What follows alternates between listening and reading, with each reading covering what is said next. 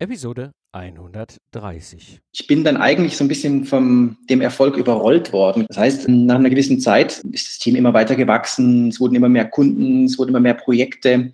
Ähm, also eigentlich sollte man meinen, das ist gut gelaufen. Nur gab es dann so einen Punkt, ähm, da ging es mir immer schlechter. Da hatte ich so das Gefühl, meine Mitarbeiter, die machen mich echt fertig. Ich bin dann auch irgendwann mal körperlich äh, völlig am Ende gewesen habe mich die ganze Zeit gefragt, woran das liegt, was ich falsch mache. Und, ähm, und irgendwann mal dachte ich mir, ja, vielleicht liegt es einfach daran, dass das Ding zu groß ist.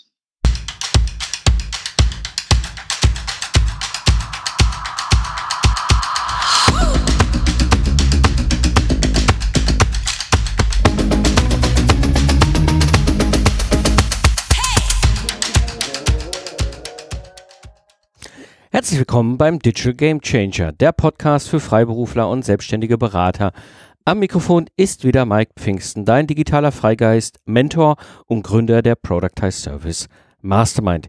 Ich helfe dir, aus der Zeit gegen Geldfalle auszusteigen, weniger Stress zu haben und finanzielle Freiheit zu erreichen.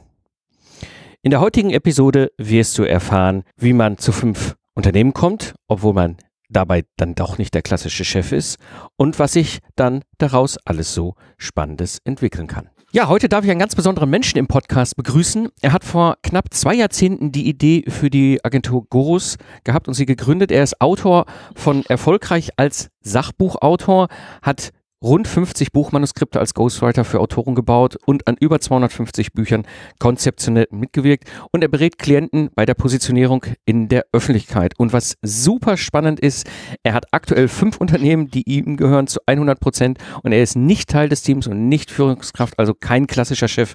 Ich darf begrüßen hier im Podcast Oliver Gores. Hallo Oliver. Hallo Mike, grüße dich, freue mich sehr.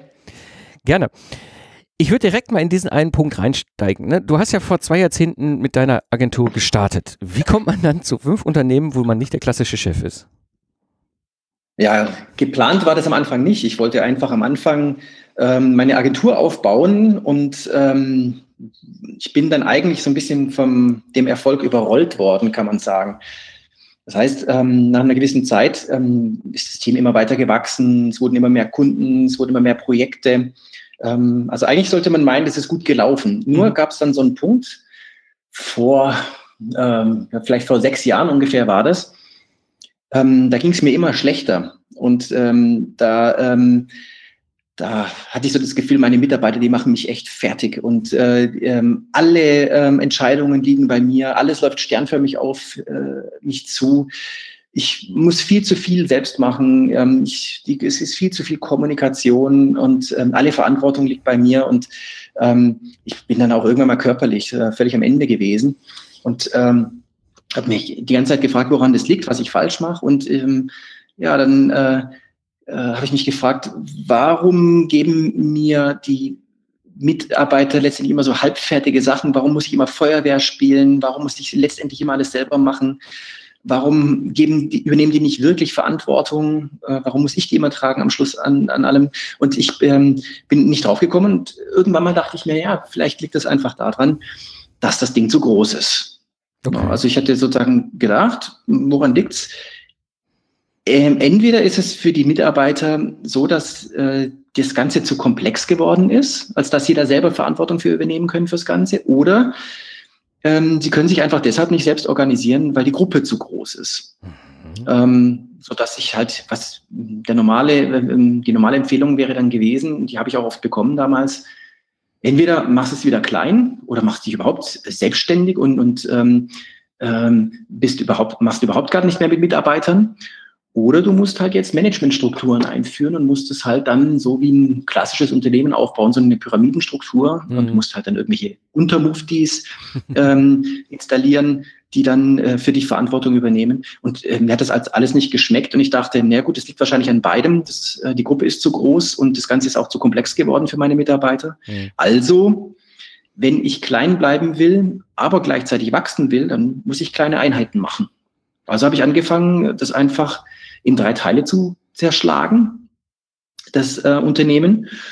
Und äh, siehe da, plötzlich ähm, lief das alles wieder viel besser. Der Umsatz ist dann sprunghaft angestiegen. Ich konnte wieder mehr Mitarbeiter einstellen und die kleinen Einheiten sind gewachsen. Und ich war plötzlich auch aus vielen Entscheidungsprozessen raus mhm. und ähm, kam immer mehr raus aus dem Operativen. Also das, was man ja immer so schön sagt, ne? Mhm. Du sollst Unternehmer sein anstatt erster Angestellter. Du sollst am Unternehmen arbeiten statt im Unternehmen. Du sollst raus aus dem Operativen. Was ich am Anfang einfach nicht geschafft habe. Ja, klar. Das ging dann plötzlich mit den kleinen Einheiten wieder. Und hat mir das angefangen, so richtig Spaß zu machen. Und dann habe ich halt ähm, eine kleine Einheit nach der anderen so hochgezogen. Und immer wenn sie jetzt so groß geworden ist, wenn es irgendwie so acht, neun, zehn, elf Leute geworden sind, dann habe ich halt wieder geteilt. Okay. Und das das ist so mein System geworden. Da gehört, gehört noch eine Menge mehr dazu. Und es ist einfach, einfach gesagt oder sehr simplifizierend. Aber im Grunde ist es der Punkt, warum es jetzt eine Unternehmensgruppe geworden ist. Und ich, ich finde das total spannend, weil ich habe ja genau den, den, eine Richtung eingeschlagen. Ich habe gesagt, so, ey, das, das, ist, das ist nicht meine Welt. Ich habe mhm. mich entschieden, okay, hör zu, das ganze Thema mit, mit, mit den Angestellten, das gefällt mir nicht und das ganze Thema mit, mit dem ganzen Drumherum da, das gefällt mir nicht und habe im Grunde mich ja zurück reduziert auf einen Kopf, der aber ein System hat, wo er dran arbeiten kann. Nicht, ja. nicht dieser klassische Freiberufler oder Selbstständige ist, der im System ist und zeigt gegen Geldtausch, sondern der eben ein System hat und ich sage immer gerne, lieber, wir, wir Entrepreneure, Solopreneure, Unternehmer, wir tauschen, tauschen ja Zeit gegen Ergebnis. Ja. Ähm, ja. Und äh, äh, du hast ja gesagt, okay, nee, ich teile es auf. Also ich, ich überlege gerade damals mein, mein Ingenieurbüro mit den 15 Mitarbeitern. Ich hätte gar nicht so richtig gewusst, wie ich das aufteilen soll. Ich meine, vielleicht nach Kundengruppen oder nach Tätigkeitsschwerpunkten. Wie bist du damals da vorgegangen? Ja, also ich glaube, dass wir exakt damals an einem, ganz, also an einem ähnlichen Punkt waren und die ähnlichen Probleme hatten, wenn du, wenn du das so schilderst. Und ähm, den Weg, den du gegangen bist, das ist ein möglicher. Den habe ich mir damals echt auch überlegt. Also ich war wirklich kurz davor zu sagen, ich komme mit den Mitarbeitern offenbar nicht klar. Ähm, ich schmeiß alle raus und ich mache jetzt ähm, mein eigenes Ding alleine. Hm. Äh, das war eine Option, aber ähm, ich habe damals auch den, diesen anderen Weg gesehen und habe den dann einfach ausprobiert. Und es hat, das hat für mich wunderbar funktioniert. Und zwar bin ich so vorgegangen, dass ich ähm, geschaut habe nach geschlossenen Wertschöpfungskreisläufen ah. innerhalb des Unternehmens. Also wie kann ich geschlossene, weil es bringt ja nichts, einfach nur ähm, abzuteilen, aufzuteilen ja, und so wie so Business Units zu bilden. Dann hast du immer noch ähm, das große Ganze, wo die Mitarbeiter eben die Komplexität nicht erfassen oder, oder auch nicht wollen. Äh, sonst wären sie ja Unternehmer. Äh, es nützt nichts, einfach nur Abteilungen zu bilden, ähm, sondern du musst autarke Einheiten bilden, habe ich mir damals eben gedacht. Also ich mhm. bin so irgendwie so ganz systemisch vorgegangen und habe gesagt, wenn es ein geschlossener Wertschöpfungskreislauf ist, wo die, wo die Mitarbeiter vom Erstgespräch mit dem Kunden bis zum Abliefern der Leistung ähm, den ganzen Prozess selber machen können, dann übernehmen sie auch Verantwortung. Dann überblicken sie es und dann äh, identifizieren sie sich auch damit und haben Lust drauf und dann machen sie es auch. Und genau das ist dann auch eingetreten. Das heißt, ich habe in der, in dem, ja, das waren ja mittlerweile viele Leistungen, die ich angeboten habe. Da ging es damals zum Beispiel um, um Buchprojekte ähm, verschiedener Art. Ähm, dann ging es aber auch um Webseiten, die wir begonnen haben für unsere äh, Klienten zu stricken, die sie für ihre Kommunikation brauchen. Dann haben wir Audiobooks gemacht. Dann haben wir ähm, äh, Kampagnenstrategien entworfen für die und ähm, für Buchkampagnen, aber auch ganz normale Kommunikationskampagnen. Wir haben äh, Positionierungsworkshops gemacht, äh, um Strategien zu entwickeln für unsere Klienten. Also eigentlich verschiedene Produkte und verschiedene Systeme, auch so in deinem Sinne, ähm, eigene Systeme, auch wenn sie nicht automatisiert waren, sondern immer Menschen gebraucht haben, um mhm. gesetzt zu werden. Aber eigene Produkte eigentlich, die auch mit Pauschalen bezahlt worden sind. Und äh, für diese eigenen Produkte war dann irgendwann mal klar, manche hängen miteinander zusammen und bilden so einen geschlossenen Wertschöpfungskreislauf und andere sind eigentlich davon unabhängig. Mhm. Und da, wo es unabhängig ist, da habe ich dann einfach ähm, relativ radikal eine Grenze gezogen und habe die auseinandergenommen. Ah. Damals wurden drei Blöcke draus. Mhm. Und das sind dann eben drei Unternehmen gewesen. So hat es angefangen. Ach, witzig, ja. Aber es macht ja auch total Sinn. Ich meine, was du ja beschrieben hast, ist ja, dass du ein Produkt, ne, also die, die, die Dienstleistung, die ihr dann habt, ist ein System, ist ein Produkt ähm, und wenn es in sich geschlossen, ne, dieser Wertschöpfungskreislauf ist, ja. funktioniert ja super. Also wenn ich das jetzt überlege, ich bin damals nicht auf die Idee gekommen. Ne? Ich habe am Ende des Tages ist dann der Gesellschafterkrach mit dem Ausstieg und der Insolvenz da gewesen. Ähm, auch das erlebt man mal so als Unternehmer. Ähm, Aber klar, da, es gab eigentlich mehrere eigenständige äh, Wertschöpfungsketten und es hätte wahrscheinlich sogar dazu geführt, dass ich heute wieder äh, mein, also 100% eigener Unternehmer bin, weil ich weiß, dass die anderen ihre eigenen Wertschöpfungsketten hatten. Ähm, ja, genau. Ja.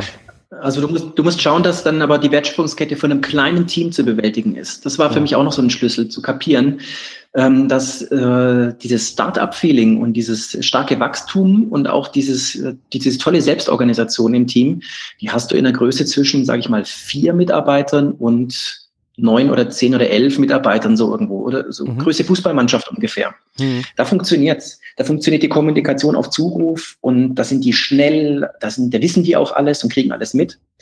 Und sobald es mehr werden, ist es zu viel Kommunikation, dann ist es zu komplex. Ja. ja das ja, musste ja. ich erstmal kapieren. Ja, das stimmt. Das ist, das ist eine, eine, eine ja, du, du, du merkst als Unternehmer irgendwann, so, es fängt an zu knarzen, ne? ne? Es will, will nicht mehr, das irgendwie ruckelt und so. Aber ähm, ja, stimmt. Also als ich mich so an die Anfangszeiten erinnere, wo ich äh, mit ein paar Mitarbeitern unterwegs bin oder auch nachher, ich habe ja danach neu gestartet 2010, bin ja auch erstmal wieder hingegangen, habe äh, Studenten, Mitarbeiter, also Ingenieure und, und, und, und Assistentin eingestellt und so. Ähm, ja. Aber es gab dann auch wieder da den Punkt, wo ich merkte, so, mh, hm, ist, du, du, hast recht, also da, da, da waren, das, auf die Idee bin ich. Ich finde es spannend, was du erzählst. Auf die Idee bin ich gar nicht gekommen. Ich habe einfach gesagt, so, ey, anscheinend will das Leben nicht mit mir äh, in Form des Unternehmers, also bin ich der Solopreneur und mache eben so allein mein Ding. Und das finde ich auch eine super Lösung. Ich bin, wie gesagt, ich, ich war aber auch fast kurz davor. Ähm, der, äh, der Punkt, an dem ich gemerkt habe, dass es nicht mehr geht, oder wo ich heute auch so ein Sensorium habe, wo ich so ganz genau hinschaue und ganz genau hinhöre, ist, wenn die Mitarbeiter von sich aus Management einfordern. Okay. Also wenn die gemanagt werden wollen, hm. wenn die zum Beispiel plötzlich von sich aus auf die Idee kommen, sie wollen irgendwie was schriftlich hinterlassen, also einen Bericht sozusagen, damit der Nächste, das, dem, dem man es übergeben kann, die Verantwortung auch mitgeben kann, sodass man selber sozusagen uh, cover your ass, also dass man ja. selber äh, nichts mehr falsch gemacht haben kann. Oder wenn die Mitarbeiter anfangen, Meetings haben zu wollen, was ein katastrophaler Zustand ist, weil mhm. Meetings äh, einfach nur Geld kosten und nichts bringen eigentlich, ja. ist meine Erfahrung jedenfalls. Ähm, wenn die aber selber anfangen, die einzufordern, dann ist dieses Bedürfnis nach gemanagt werden, äh, gemanagt werden plötzlich da. Und wenn ich sowas mitkriege, so die kleinsten Anfänge davon, dann weiß ich, okay, jetzt wird's wieder Zeit, jetzt musst du dir was überlegen. Also jetzt musst du klein kriegen irgendwie. Okay, okay, sehr spannend, sehr spannend. Ähm, das heißt, du, du technisch gesehen bist du jetzt Gesellschafter, Geschäftsführer von diesen fünf Einheiten, aber eigentlich verwalten und organisieren die sich von A bis Z dann eigenständig, richtig? Genau, ich bin auch räumlich raus. Also ich sitze da nicht mehr, sondern ich bin, ich habe mein eigenes kleines Büro und äh, bin überhaupt nicht mehr im Tagesgeschäft vor Ort. Ähm, und die Teams, die organisieren sich selbst. Okay. Und ich bin im Operativen mittlerweile, das hat eine Weile gedauert, ähm, das dann aufzufädeln und ähm, die einzelnen Aufgaben ähm, zu verteilen. Aber mittlerweile werde ich nicht mehr im Daily Business gebraucht und Du äh, hast in einem der, der, der, letzten Folgen auch mal davon erzählt, äh, dass man es daran merkt, dass man es geschafft hat, Unternehmer zu sein, wenn man äh, einfach mal in Urlaub fahren kann mhm. und vier Wochen raus ist. Mhm. Trotzdem läuft alles weiter. Ähm, das mache ich regelmäßig. Also ähm, ich bin regelmäßig ähm, in Südtirol und in, zum Beispiel die kompletten Sommerferien bin ich einfach weg. Ähm, Im Winter auch bin ich äh, äh drei, vier Wochen weg. Ähm, äh, da arbeite ich weiter an meinen Sachen. Ähm, aber ich werde nicht im Büro gebraucht. Ja, ja, ja. Ich fahre halt mal hin und ich rede mit denen regelmäßig. Ich habe sehr, sehr viele Gespräche, eigentlich mehr als früher mit meinen Mitarbeitern. Ich kenne die viel besser als früher und wir reden viel über die Arbeit und ähm, äh, über, äh, über deren Probleme und so weiter. Aber ich werde für keinen einzigen Ablauf mehr gebraucht. Mm. Mm. Ja, das ist, ähm, das, das ist so der Punkt, wo man merkt, was, was so ein System bewirken kann. Da bin ich völlig bei dir. Also ähm, ich, ich finde diese Frage, sich selber mal zu stellen, okay, ist das möglich? Hilft einem schon sehr, äh, ne, ist das möglich, vier Wochen mal rauszugehen aus dem Operativen? Ne? Das heißt jetzt nicht, dass ich irgendwie die ganze Zeit auf dem Sofa rumsitze, ne? aber für mich ist, äh, ne, ich kann mich mit allem Möglichen dann beschäftigen als, als Unternehmer. Ne, du fährst Richtig. nach Tirol oder ne, was weiß ich, ich fahre dann auch irgendwo hin. Klar denke ich über das Unternehmen nach, aber das sind ja keine operativen Tagesgeschichten, ne? sondern das sind ja eher so manchmal auch die Dinge, mit denen man sich mal gerne beschäftigen will als Unternehmer, so strategische Ausrichtung, Positionierung, wo soll es eigentlich in fünf Jahren hingehen und all diese Dinge, ähm, die ich ja. dann auch machen kann. Und auch Probleme lösen. Also es läuft ja oh, nicht ja. immer alles glatt. Ja. Also, du, du, kennst es. Ähm, es gibt immer irgendwo was, wo es nicht gut läuft und man muss sich dann einfach mal klar werden, woran liegt es denn und was ist da und wer passt mit wem nicht zusammen und, und so weiter. Ja. ja. Und ähm, dazu braucht man Zeit und einen freien Kopf. Das ist richtig. Und das bringt mich zu der, zur nächsten Frage, weil das ist das Spannende, was ich auch mitbekommen habe bei euch.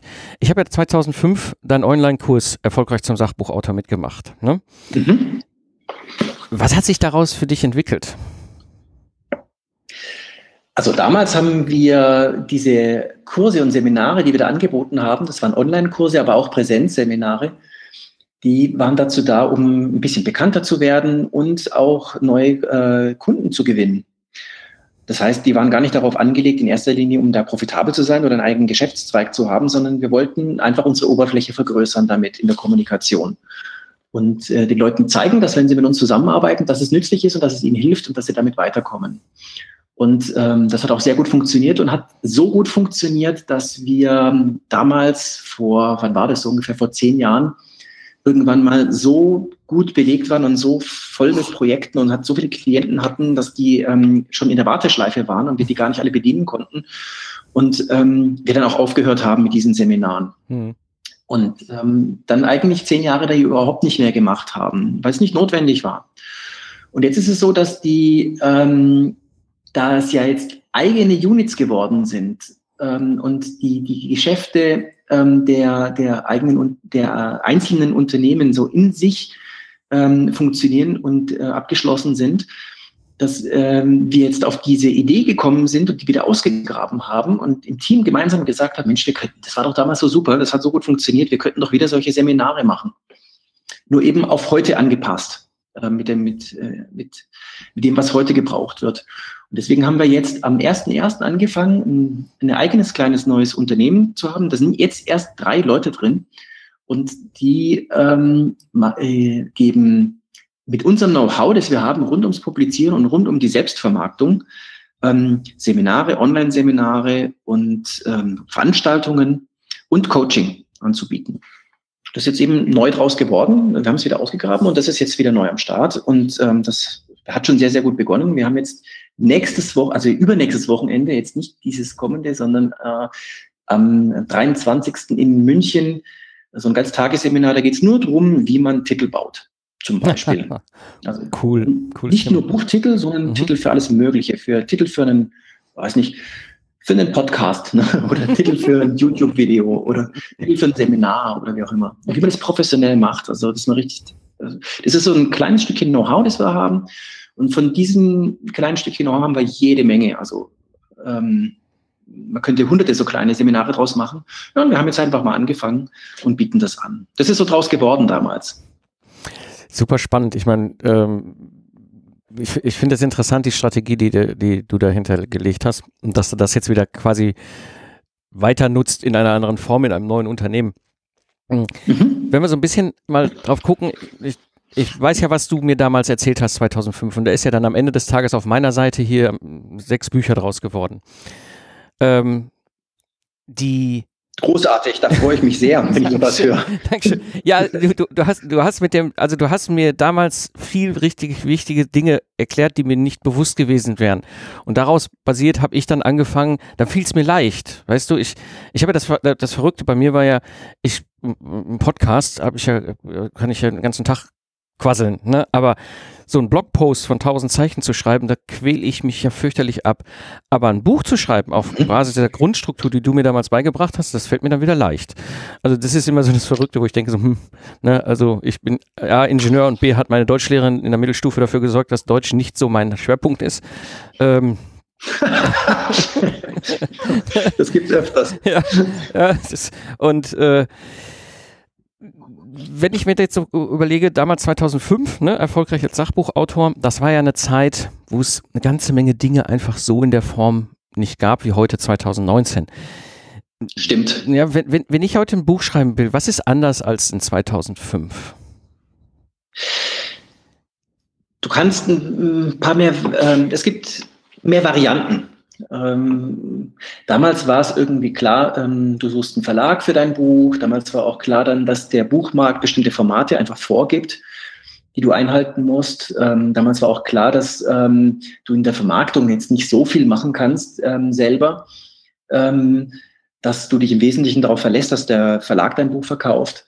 Ähm, mittlerweile hat sich, äh, gibt es sehr viele neue Varianten und Möglichkeiten für dich als Autor. Das heißt, du kannst von vornherein überlegen, ob du überhaupt einen Verlag brauchst oder ob das überhaupt sinnvoll ist mit einem Verlag oder ob es nicht andere Möglichkeiten gibt, die sinnvoller sind. Ähm, damit meine ich nicht einfach nur, dass du ähm, ein BOD, also ein Book on Demand irgendwo machst bei einem Dienstleister, sondern du kannst es auch nochmal ganz anders anpacken. Du kannst mit, mit Profis zusammenarbeiten und trotzdem im Selbstverlag ein Buch äh, publizieren, das dann aber von, von sehr, sehr hoher Qualität ist mhm. und äh, nicht nur so aussieht wie am Küchentisch gestrickt. ähm, dazu braucht es auch keinen Verlag mehr. Ähm, du kannst dir von Anfang an möglichst äh, viele Gedanken drüber machen, wie du es vermarktest. Du hast da, da viel mehr Möglichkeiten als früher für die Vermarktung deines Buches. Du kannst von vornherein auch ähm, den Gedanken pflegen, dass es gar nicht so sehr darum geht, ähm, das Buch zu verkaufen oder zu vermarkten, sondern dass es darum geht, dass das Buch dich verkauft. Ähm, dass du also das Buch einsetzt, um damit deine Kernleistung oder deine eigentliche Dienstleistung ähm, ins Gespräch zu bringen und zu vermarkten und neue Kunden zu gewinnen damit. Davon hängt dann wieder ab, ähm, wenn, je nachdem, welche Entscheidung du da triffst, wie du das Buch dann einsetzt, ähm, zu welchem Preis du es verkaufst, wie groß du es machst, wie ähm, welche ähm, Sorte überhaupt, also welche Genre du überhaupt da in, ähm, in Betracht ziehst, wie du dich damit positionierst, in welche anderen Marketingaktivitäten du es einbeziehst und so weiter. Also es gibt so viel mehr zu entscheiden eigentlich, weil der Weg nicht mehr vorgezeichnet ist, weil es nicht mehr nur einen gibt, sondern weil es eben zig verschiedene Möglichkeiten gibt, ein Buch zu publizieren.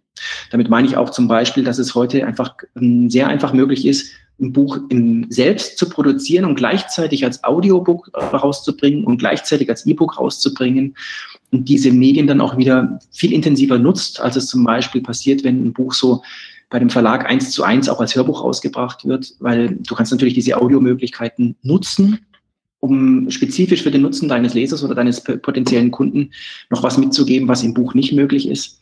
Das heißt, anstatt einfach nur das Buch vorzulesen, kannst du noch viel mehr draus machen. Mhm. Oder du kannst, wenn du ein E-Book machst, ähm, Videos einbinden und was weiß ich noch alles machen ähm, und äh, kannst verschiedene Formate nutzen. Das heißt, du hast eigentlich ganz viele Möglichkeiten und für die meisten Autoren ist es dadurch komplizierter geworden. Das heißt, du hast, ähm, du hast viel mehr Möglichkeiten, kannst es viel besser eigentlich auf dich selber zuschneiden und für deine eigenen Bedürfnisse, Ziele ähm, ausgestalten hast aber von vielem halt nicht so die Ahnung und ähm, brauchst eigentlich mehr Unterstützung, ähm, brauchst mehr Know-how eigentlich, ähm, als noch vor 10, 20 Jahren gewesen ist. Und dann hat sich auch noch verändert, dass in den Verlag reinzukommen heute nicht mehr so einfach ist wie noch vor 10, 20 Jahren. Also unsere Erfahrung ist, dass ähm, die Verlage sehr in der Defensive sind und sehr auf Defensive spielen und deswegen sehr gerne immer ihre eigenen, ihre, die Themen, die schon funktioniert haben, weiter bespielen wollen, die Autoren, die schon funktioniert haben, wieder weiter haben wollen und nicht so aufgeschlossen sind gegenüber neuen äh, Themen, gegenüber neuen Formen und ähm, gegenüber neuen Autoren. Das ist also eigentlich eher schwieriger geworden ist, reinzukommen in die guten Programme, die dir wirklich was bringen. Ähm, sodass du auf der einen Seite ganz viele neue Möglichkeiten hast, aber auf der anderen Seite auch neue Schwierigkeiten hast. Mhm. Und der, der Wandel ist schon ziemlich drastisch. Also in, in kürzer Zeit, in 10, 15 Jahren hat sich wahnsinnig viel getan in dem ganzen Feld. Für uns ganz toll, mhm. ähm, ehrlich gesagt, weil ähm, unser Know-how eigentlich noch mehr gebraucht wird als früher und ähm, weil wir natürlich auch diese ganzen Varianten, die möglich geworden sind, alle auch bedienen können. Das heißt, wir können überall unterstützen auch. Ähm, früher waren wir ähm, nebenbei auch noch eine große Literaturagentur für Sachbuch, Fachbuch, Ratgeber. Und das sind wir heute nicht mehr, weil es ähm, gar nicht mehr gebraucht wird, weil die Verlage das auch gar nicht so gerne unbedingt mögen, mhm. ähm, da jemand dazwischen zu haben, so einen Makler dazwischen zu haben. Und weil unser Know-how eigentlich als Berater von Autoren viel wertvoller angebracht ist, als irgendwie nur so der Buchvermittler zu sein. Also auch für uns hat sich dann fürs Geschäftsmodell eigentlich eine sehr viel verändert und eigentlich sehr viel zum Besseren verändert. Mm, ja. ja, also äh, ich, kann das gut nachvollziehen. Ich weiß nicht, als ich damals den Kurs gemacht habe bei dir 2005, da hast du uns das ja auch noch alles erklärt, wie man quasi so ein, so ein wie hast du es genannt, so ein, so ein nicht Abstract, so ein, so ein, so ein Ein Exposé. Exposé, danke, das war der Begriff, den ich suchte. Genau, ne, für den Verlag. Ich, äh, ich habe alle, alle sechs Bücher, die ich geschrieben habe, ähm, im, im Grunde, ja, ich sag mal, entweder im Selbstverlag oder eben, äh, eins habe ich über BOD. Ähm, so, und das, ich konnte das super über meine Online-Bibliothek spielen, ich konnte das über meinen E-Mail-Verteiler genau. spielen, über den Podcast spielen. Ne, ich habe ich hab äh, festgestellt, ich habe, oh Gott, ich habe das Buch viel zu groß geschrieben, dann habe ich ne, das habe ich dann in drei Teile gemacht, dass es dann einfacher verdaulich war und so weiter. Habe dann irgendwann gesagt, ah, ich will eigentlich auch gar nicht mehr zu dem Thema bekannt werden, habe die Bücher dann quasi in der Versenkung verschwinden lassen. Ähm, Ne, also das waren so, das waren so äh, äh, spannende Experimente, aber ich bin bei dir ich habe das einfach ausprobiert. Ich habe das einfach mal gucken, was geht. Ne? Aber wenn du sagst, okay, ich habe keine Ahnung und ich kenne mich vielleicht auch nicht so sehr mit dem Anführungsstrichen Internet aus, ne? Äh, dann brauche ja. ich, dann brauch ich so, so, so, so ein Guide wie, wie euch, ne? So wie, wie, wie so ein, wie so ein, wie soll man sagen, wie so ein Sherpa, wie jemand, der da weiß, wohin die Reise geht und welche Abzweigung man nehmen kann, um erfolgreich am Ende anzukommen. Ja, ganz genau. Also das, äh, der Bedarf ist äh, groß und der ist meiner Ansicht nach gewachsen. Und ähm, die letztendlich ist es auch ähm, eine Hilfe, dieses ähm, Buch nicht einfach nur so aus der Buchidee rauszuentwickeln, sondern das strategischer anzupacken. Mhm. Also zu überlegen, welches Buch außer der Idee, die ich gerade habe, ähm, wäre jetzt eigentlich für mich das Wertvollste oder welches würde mir für mein eigentliches Geschäft am meisten bringen und wie müsste ich es anpacken? Welche Möglichkeiten gibt es denn da eigentlich noch, die ich vielleicht noch gar nicht kenne und nicht bedacht habe? Jetzt kannst du einfach ausprobieren, aber so ein Buchprojekt ist ein großes Projekt, wo mhm. viele hundert Stunden Arbeit drinstecken. Und ähm, wenn du da ein tolles Buch gemacht hast, das dir aber letztendlich gar nichts bringt, also ich sage da immer, wunderschön eine Leiter hochgeklettert, aber die Leiter an den falschen Baum angelehnt und der ist schon abgeerntet oder das sind die falschen Früchte, die da drauf sind. Ähm, dann hast du halt wirklich viel Zeit und Geld versenkt. Ja. Und äh, deswegen ist es wichtig, äh, sich früh im Projekt, äh, sehr früh im Projekt, ähm, viele Gedanken zu machen darüber, also eher strategischer und konzeptioneller Art, welches Buch überhaupt und ähm, in welcher Form am besten, ähm, was bringt dir am meisten.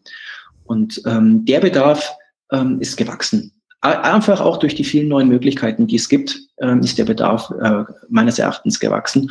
Und ähm, eigentlich ist unsere Leistung dadurch wertvoller geworden. Ähm, der Markt ist sozusagen auf uns zugelaufen, könnte man auch mhm. sagen. Ja, ja, ja. Also sie bedient ja richtig einen Engpass gerade, den, der, der deutlich sichtbar ist. Also das ist, äh, ja. das ist wirklich, also ich, ich als du sagtest, an den falschen Baum gelehnt. Ne? Ich habe mal ein Buch geschrieben, wie man erfolgreich einen Podcast startet. Ja, tolles Buch, ja. ne? Äh, ich habe sogar auch Geld in die Hand genommen, dass eine professionelle Lektorin darüber guckt. Ich habe es nie veröffentlicht. Also ich habe dann irgendwann es öffentlich gestellt. Ne? Aber ich bin heilfroh, dass ich diesen Leiter wieder abge, äh, abgenommen habe vom Baum, weil ich wollte nicht der Podcast-Coach werden und heute ist die Technologie sowieso wieder anders als vor fünf Jahren. Ähm, ja. Ja, äh, ich, genau. So, das hätte ich mir vorher überlegen können. Richtig, genau. Dann hättest du viele Zeit. Wie viel Zeit glaubst du, hast du versenkt? Boah, ich kann, boah, das ist eine gute Frage. Also allein, jetzt, wenn ich jetzt nur netto das schreiben, das ging eigentlich, weil wenn ich einmal in so einem. Flow bin, dann geht es. Ne? Aber ich merke es jetzt gerade bei meinem aktuellen Buch, wo ich dran bin, ähm, das Buch über die Productized Service äh, Thema, ne, wie so, so eine standardisierte Dienstleistung, digital, dann digital ja. ins Netz und so weiter. Ähm, das Schreiben ging mir von der Hand. Und dann habe ich das meiner Lektorin gegeben und dann ging, fing die da an, professionell an dem Buch weiter rumzuarbeiten. Und dann kriegst du ja immer wieder diese Zwischenstände. Und irgendwann hast du keine Lust mehr. Dann liest du zum x Mal das gegen. Und äh, das, also bei meinem jetzigen Buch ist es so, da sind jetzt schon Dauer anderthalb Jahre drauf gegangen. Netto Arbeitszeit Boah, deutlich weniger. Ja. ja, ja. Ne? Also Bruttozeit, anderthalb Jahre. Ja, brutto, ja, ja. Netto ja. nicht, netto nicht. Aber äh, also netto habe ich, glaube ich, das Schra Runterschreiben von dem, von dem, da ich ja deine schöne Struktur von 2005 na, die Anleitung hatte, ging das schnell. Also ich sag mal, ich glaube, ich habe da dran geschrieben fünf Wochen und meistens morgens. Ich bin eine Stunde eher aufgeschrieben, aufgestanden als alle anderen im Haus und habe dann eine, eine, Stunde geschrieben und dann irgendwann kamen mhm. entweder die Kinder oder meine Frau, je nachdem wer gerade dann, ne, und dann meistens ist ja dann auch Schul und so Kindergarten. Und mhm. So, und das hat, also, ich hab mal, also gefühlt fünf Wochen, jeden Morgen eine Stunde. Dann hatte ich hatte ich's Pro-Material fertig. Davon hat er meine Lektorin wieder ein Drittel weggeschmissen, weil er sagt, das ist toll, aber wiederholt sich. ähm, so, ja, okay. ähm, und äh, ja, und dann, dann ist es, jetzt, jetzt ist es diese, dieses, dieses Ringen gewesen, das geht ja dann, ist ja so ein Ping-Pong, du kennst es dann auch, ne? Du hast ja dann ne, rüber zur ja. Lektorin, die geht da durch, dann kriegst du wieder einen Stand zurück und mit Fragen und mach mal hier, mach mal da. Und ja, so ist es halt in die, in, ne, dann kommen noch private Sachen dazwischen, andere Themen. Ist ja nicht mehr so, dass man vor Langeweile vom Baum fällt und dann wurden daraus jetzt anderthalb Jahre. Aber jetzt bin ich endlich so ein bisschen auf der Zielgeraden. Mhm. Es muss raus. Schön. Ja. Aber 200 Stunden gehen da locker rein in so ein Projekt. Ja, ja. Manchmal mehr. Und jetzt multipliziert es mal mit einem, äh, mit einem Stundensatz, mit einem ähm, fiktiven Stundensatz für Opportunitätskosten. Klar. So halt auf äh, saftige fünfstellige Beträge. Ne? Ja, ja. Ja, ne? also allein wenn man überlegt, ne, 200 Stunden, wenn, wenn das so der Durchschnitt ist, äh, das sind ja, wenn du ne, äh, ganz normale 40-Stunden-Woche hast, ist ja anderthalb Monate, die du Vollzeit mhm. da dran sitzt. Vollzeit. Genau, und dann das kannst du gegenrechnen gegen das, was du in der Zeit verdienen würdest. Mhm. das heißt, äh, so ein Buchprojekt ist, ähm, ob mit oder ohne professionelle Hilfe, egal. Es ist auf jeden Fall ein großes Projekt. Und das ähm, sollte man nicht so aus der Hüfte schießen. Ja, ja, das, äh, da bin ich bei dir. Und da macht es ja Sinn, halt an Leute äh, zu gehen, eben wie ihr, die ihr da halt auch entsprechend mit Rat und Tat äh, zur Seite stehen könnt, ähm, um eben von vornherein den richtigen Weg zu gehen und nicht dreimal sich im Kreis zu drehen und hinterher dann wahnsinnig viel Zeit, ja. möglicherweise auch Geld versenkt zu haben und ist immer noch nichts bei rausgekommen. Genau. Danach geht's. Also das ist, ich sage immer, ähm, das ist wie wenn du ein Haus baust, dann fängst du nicht an, dir einen Stein zu kaufen und einen Mörtel und fängst an, irgendwo auf der Wiese ähm, ein paar Steine aufeinander zu kloppen, ja. sondern du gehst erstmal zum Architekten oder zur Baufirma und ähm, lässt dich beraten und äh, ein Konzept machen. Ähm, jetzt ist ähm, nein, ähm, ein Buch ist nicht so ein großes Projekt wie ein Haus. Aber es ist ähm, teurer als, äh, als ein Auto, das du dir kaufst. Und ja. äh, das schaust du dir auch genau an, bevor du es kaufst. Ja. Und überlegst dir, welche, welche, welches Auto passt zu dir. Ne? Also ähm, von daher ist es sinnvoll, einfach ein bisschen vorher ähm, sehr konzeptionell und strategisch ranzugehen. Ja. Und da brauchst du jemanden, der halt ähm, das kann. Und, genau. ähm, das ist, im Grunde ist es unser Business. Und, das, und sagen wir mal, so ein Buch ist ja auch ähm, nicht eine, ein einzelnes Projekt, sondern es ist ein, so wie du es ja auch beschreibst, es ist eine Kommunikationsmaßnahme innerhalb deines gesamten Kommunikationsmixes. Ähm, das heißt, es muss reinpassen in alles andere, was du sonst auch tust, in den Social Media, in, ähm, weiß nicht, vielleicht äh, mit, äh, in Kontakt mit anderen Medien, ähm, deine, dein, deine Vorträge oder Seminare, die du gibst, oder hier in dem Fall dein, dein Podcast und so weiter. Das ist einfach eine weitere Stimme, die, deine, ähm, die dein Publikum hört. Und wenn das inkonsistent ist, wenn du auf dem einen Kommunikationskanal ähm, auf die eine Art und Weise kommunizierst und auf dem anderen anders, dann trägt es nicht dazu bei, dass es Vertrauen aufbaut bei deinem Publikum. Ähm, ja, und ähm, es muss halt alles zusammenpassen. Und heute ist unser Geschäftsmodell eigentlich wirklich so geworden, dass wir irgendwo anfangen können. Wir können bei der Website anfangen oder beim, bei den Social Media oder bei den Medienarbeit. Ähm, es muss nicht immer mit dem Buch anfangen. Manchmal stellt man auch ein Buch hinten an und kümmert sich erstmal um die anderen Sachen, die wichtig sind, ähm, weil es eigentlich letztendlich immer nur um Kommunikation mit dem Publikum geht, egal auf welchem Kanal. Mhm. Mhm. Ähm, ich glaube, da sprichst du was ganz, ganz Wichtiges an ähm, und, und, und äh, das ist auch diese Entscheidung. Ne? Also was ich damals gemerkt und gelernt habe, als ich dann äh, mein erstes Buch auch richtig draußen hatte, damals das Buch zum Thema Lastenheft erstellen, ähm, äh, ich bin dann damals bei Hilti in die Entwicklungsabteilung in Liechtenstein rein und ne, wir hatten da einen Workshop und dann habe ich einfach mal so fünf Bücher auf den Tisch gelegt und habe gesagt, hier für eure Abteilungsbibliothek und plötzlich siehst du dann die ganzen Ingenieure da in der Schweiz, wie sie den Rücken gerade machen und oh, da ist ein Autor. Ne? Also es, es ist schon eine ja. 20 Dollar Visitenkarte so ein Buch, das ist nicht zu unterschätzen, aber, und da bin ich auch bei dir, es ist heute in der ganzen Breite der Kommunikation ein Puzzlestück, zu den anderen. Und das muss A passen. Auch da kann ich total unterstreichen, bin ich völlig bei dir. Und auf der anderen Seite, und da hast du gerade auch noch was Wichtiges gesagt, äh, an einer Stelle ist ein Buch ähnlich wie ein Haus. Sowas macht man meistens nur einmal im Leben. Ein Auto kaufe ich mir Boah. mehrmals, aber ein Buch, also die wenigsten schreiben, sind Serienautoren, die dann hinter nur noch von 30 Büchern leben. Ähm, Nee, davon leben sowieso nicht. Genau, genau. Das muss man sich abschminken. Ja. Ja. Also deswegen, da sich Rat und Tat reinzuholen, macht aus meiner Sicht absolut Sinn. Gut, ähm, wo finden wir dich im Netz? Im Netz am allereinfachsten einfach ähm, auf der Website gorus.de, www.gorus.de. Dort findet man eigentlich alle Verzweigungen. Die E-Mail-Adresse ist info.gorus.de, auch ganz einfach. Gibt noch eine weitere Website, die Gorus Campus, aber die findet man über die gorus.de. Also das ist ähm, der einfachste Anlaufpunkt. Genau. Ich werde das einfach hier in die Show Notes nehmen, ne, für die Hörer, die jetzt gerade irgendwie im Auto sitzen oder joggen gehen am Rhein oder Main oder wo auch immer, ne, oder am Bodensee. Ähm, oder gerade Socken sortieren, je nachdem. Habe ich auch schon gehört, dass man so, meinen Podcast hört beim Socken sortieren. Ich werde euch das in die Show Notes packen, ne, mit den ganzen Links, dann könnt ihr euch da weiter äh, informieren, rumgucken ähm, und, und was euch hilft, ähm, wenn ihr auf dem ganzen Thema Kommunikation und Positionierung und vor allem dann Buch unterwegs seid. An dieser Stelle danke ich dir, Oliver. Vielen Dank, dass du dabei warst. Ebenfalls, Mike. Vielen Dank, hat mir Freude gemacht. Zusammenfassend für die heutige Episode, wenn du das Gefühl hast, dein Business ist zu groß, gibt es durchaus die Möglichkeit, es zu reduzieren oder in mehrere sehr handelbare Teile zu zerteilen. Und wenn du dich positionieren willst als Experte, dann ist ein Buch und die Unterstützung beim Schreiben sehr empfehlenswert. Ja, wenn der Podcast dir gefallen hat, dann würde ich mich natürlich freuen, wenn du den Podcast selbst weiterempfiehlst. Denn sicher kennst du Menschen in deinem Netzwerk, für die der Podcast eine wertvolle Hilfe ist. Das war die heutige Episode. Ich bin Mike Pfingsten. Danke dir fürs Zuhören. Lach viel und hab viel Spaß, was auch immer du gerade machst. Und so sage ich Tschüss und bis zum nächsten Mal, wenn ich als Mentor zurück bin im Pilotensitz, damit sich dein Traum von der finanziellen Freiheit erfüllt.